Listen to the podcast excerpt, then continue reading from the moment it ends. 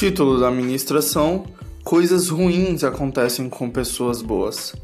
Texto base: Deuteronômio capítulo 19, versículo 4 ao 6.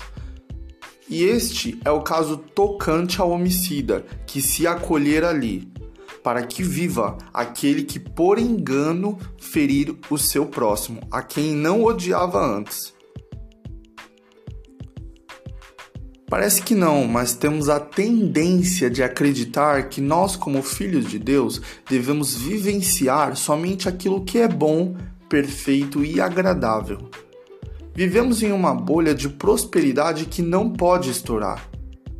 Mas caso estoure, provavelmente é porque estamos em pecado ou porque temos algo para aprender. Não é assim que pensamos? Mas a questão é que em Deuteronômio somos ensinados que coisas ruins acontecem com pessoas boas também, assim como acontecem com pessoas más. Sejamos sinceros. Parece estranho acreditar que Deus não interfere nos acontecimentos para impedir que pessoas boas sofram acidentes que as levem a sofrer algum tipo de dano.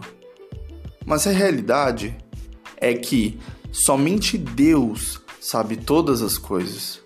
Se ele tem algum propósito nisso, nesse sofrimento, ele o sabe.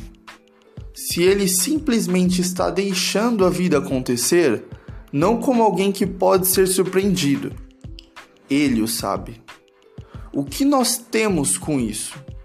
Soberania é isso. Mas o que podemos aprender com esse ensinamento?